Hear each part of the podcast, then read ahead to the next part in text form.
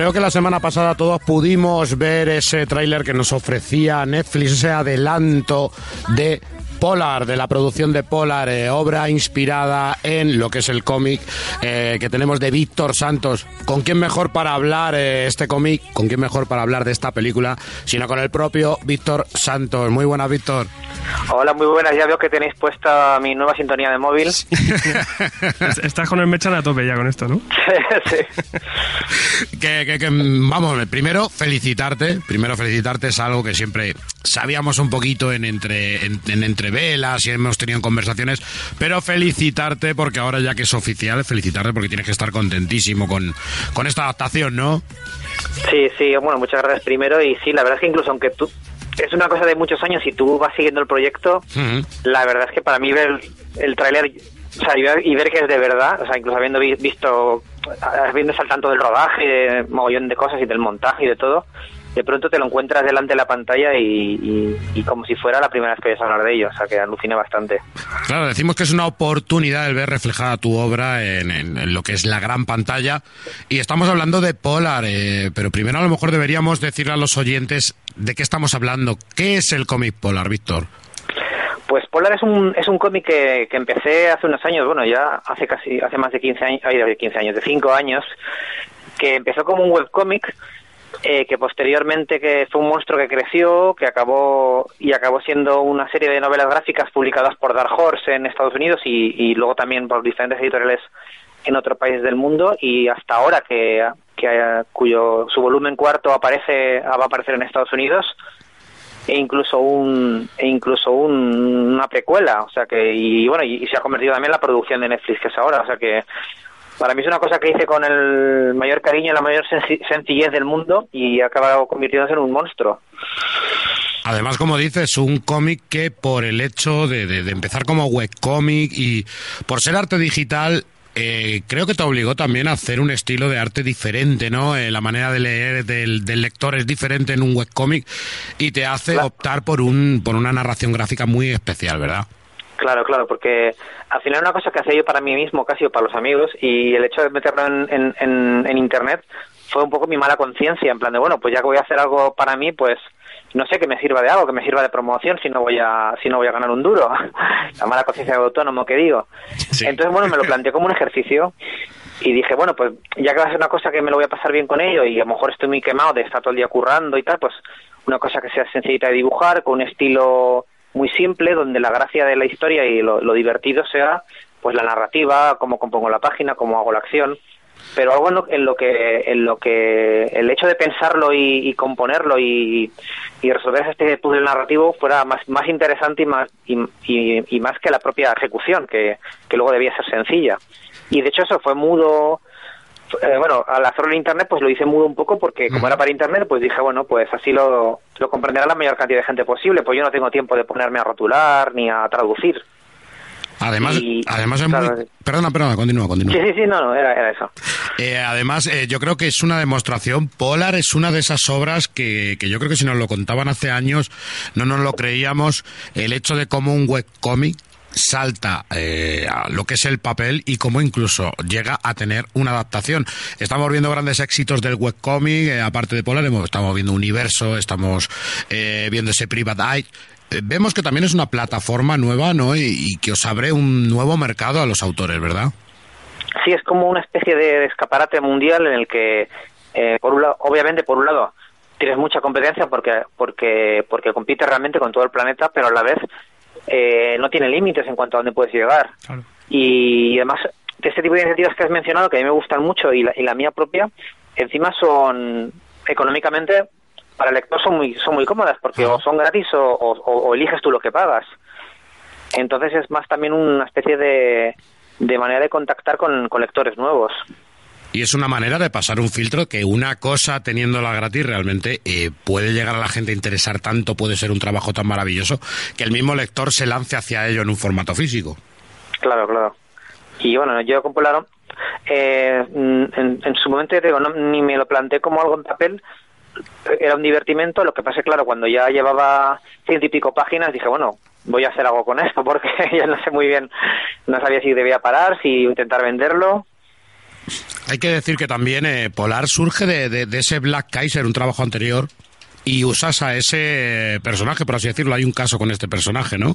¿Cómo fue? Sí, claro. Eh, eh, Black Kaiser era un personaje y una novela gráfica que hice para Planeta Agostini y, siempre cuento que mi idea era haber hecho una... Yo quería hacer una especie de Spirit de Will Eisner a mi manera, un personaje icónico y muy sencillo con el que yo pudiera contar todo tipo de historias. Entonces mi idea era haber hecho un cómic de espías, o a lo mejor luego después uno de acción o de artes marciales, como que cada historia tendría un género diferente. Pero como lo de Planeta realmente no, no llegó a más, pues se me quedó un poco colgado. Y a la hora de, de plantearme a ver quién podría protagonizar el webcómic, de nuevo en esta especie de economía de medios, de no tengo mucho tiempo para hacerlo, pero realmente quiero, quiero hacerlo y me apetece hacerlo, dije, pues, pues voy a usar un personaje que ya tengo.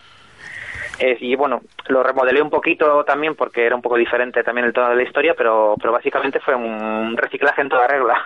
Y hablamos de Black Kaiser, me hablabas hace un rato de, de, Spirit, y eso eh, realmente se ve un poquito en Polar, ¿no? Lo de Polar realmente es un pequeño homenaje a lo que es el espionaje, lo que es el noir, ¿verdad? Claro, claro. Y incluso a todos los elementos narrativos de Spirit, de esa manera que tiene el de... A mí yo me fascinan las todas esas primeras páginas de Spirit donde integra el título en la historia y como, como cada... Como cada historia de siete páginas es un pequeño ejercicio narrativo muchas veces, a lo mejor incluso importa más cómo lo está contando que la historia en sí. Y entonces yo quería yo quería hacer un poco eso también, un poco a mi manera. Y ahora yo creo que la pregunta que están eh, haciéndose muchos es ¿Cómo te llega la oportunidad? ¿Cómo te recibes la noticia o cómo te llega a ti la noticia de que se quiere hacer una posible adaptación y, te llega a ti esa noticia exactamente? Pues, pues al principio, o sea, es curioso porque realmente no. Es un, caso muy divertido porque muchas a día de hoy ya pues como pues bueno el cine es un caramelito ahí para todos los autores no todos queremos ser Mark Millar o todo el mundo está buscando un poco eso y yo me planteé poner como seguramente el cómic menos adaptable del mundo porque porque básicamente funcionaba con, con yo buscaba que funcionase con elementos súper propios del cómic. Lo que pasa es que cuando el tomo estaba en Dark Horse y lo estaban acabando de editar, el responsable de, Dark Horse Entertainment, Chris Fong, eh, que es que es una especie, Dark Horse Entertainment es una especie de agencia y a la vez productora que gestiona algunos cómics de Dark Horse, no todos, pero sí que algunos que, a los que de potencial. Entonces está detrás de la producción de, de Sin City, de Hellboy, ahora de la nueva de Hellboy también, de Umbrella Academia ahora está preparando. Y entonces eh, ellos obviamente no, no, pueden, no pueden crear una película ellos solos de la nada, pero pueden iniciarla, ¿no? Entonces ellos me ofrecen representarme y empezar a producir un guion, a, bueno, pues intentar buscar financiación para la película.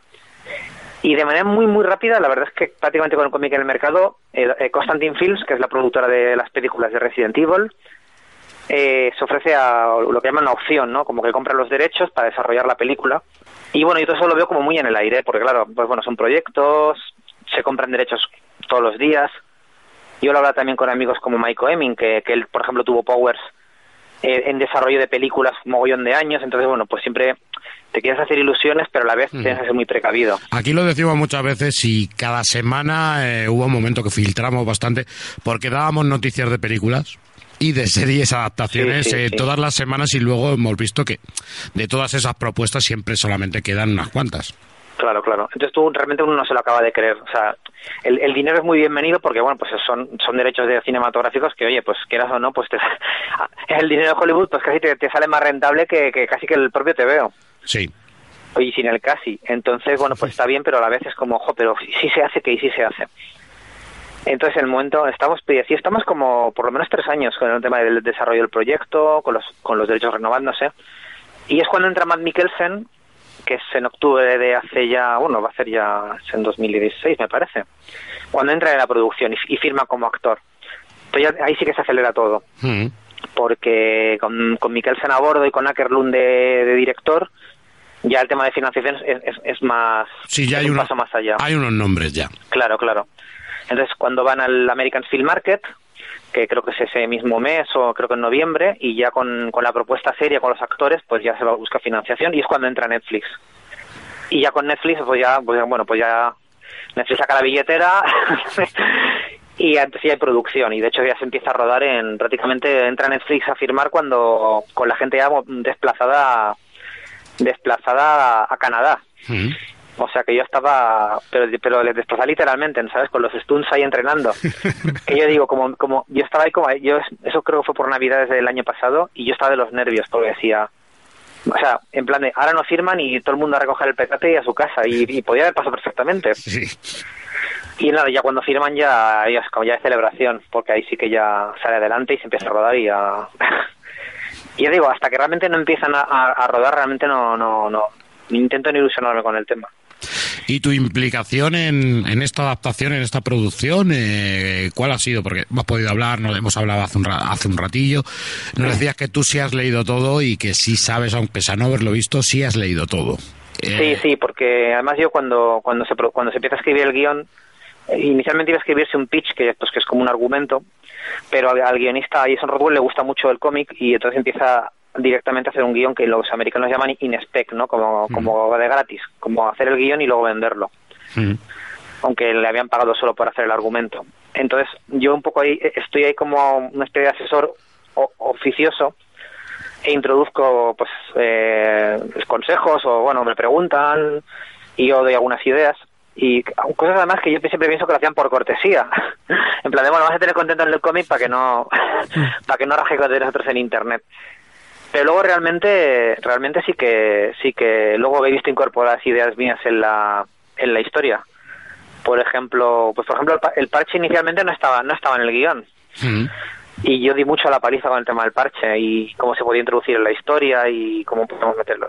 Me imagino horas hablando del parche. Sí sí el tonto del parche. No pero sí sí sí para mí era un poco lo que le, le, distinguía la el, quería tener ese rollo pulp no quería que fuera simplemente un asesino y hasta quería ese rollo de pull de aunque luego digan bueno pues es pues es un tributillo un tributillo también esteranco muy esteranco no sí sí claro al final el cómic nació como también un poco homenaje al, Nick Fury de esteranco entonces para mí el parche tenía que estar ahí.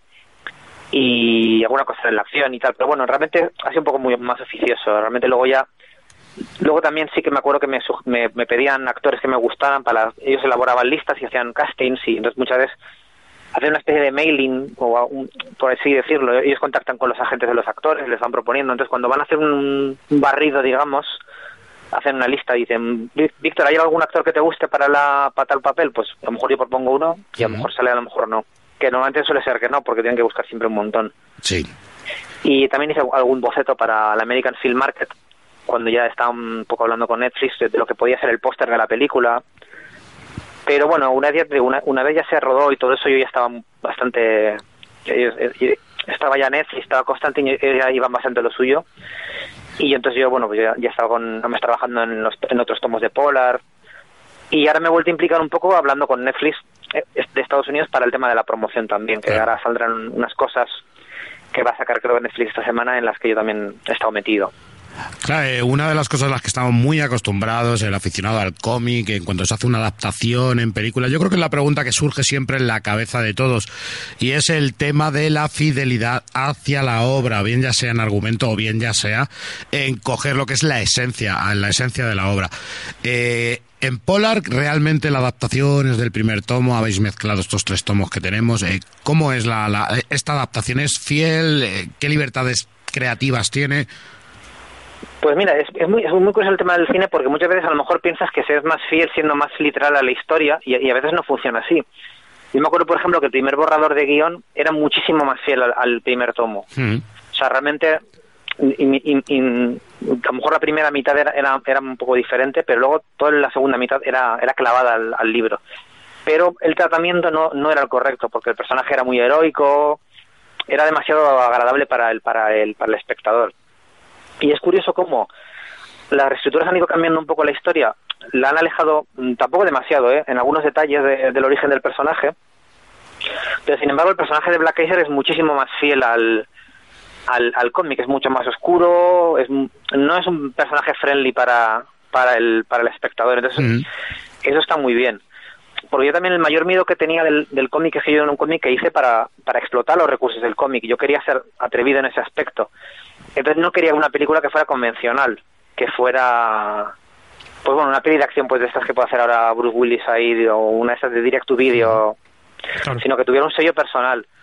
Entonces incluso aunque eso mm, fuera alejarse un poco del estilo de, la, de incluso visual de mi cómic no me importaba, porque además mucha gente me decía, jo, pues deberían hacerla como Sin City, así con blanco, negro, rojo y tal. Y yo decía, no, no, no, es que no quiero que sea así. Yo lo que quiero es que el, que el tío que la haga intente lo, explotar los recursos del cine de la misma manera que yo Ajá. intento explotarlos del cómic. Pero sin, aunque eso significa, aunque, pero a su propio estilo, es decir, usando las herramientas del, del cine.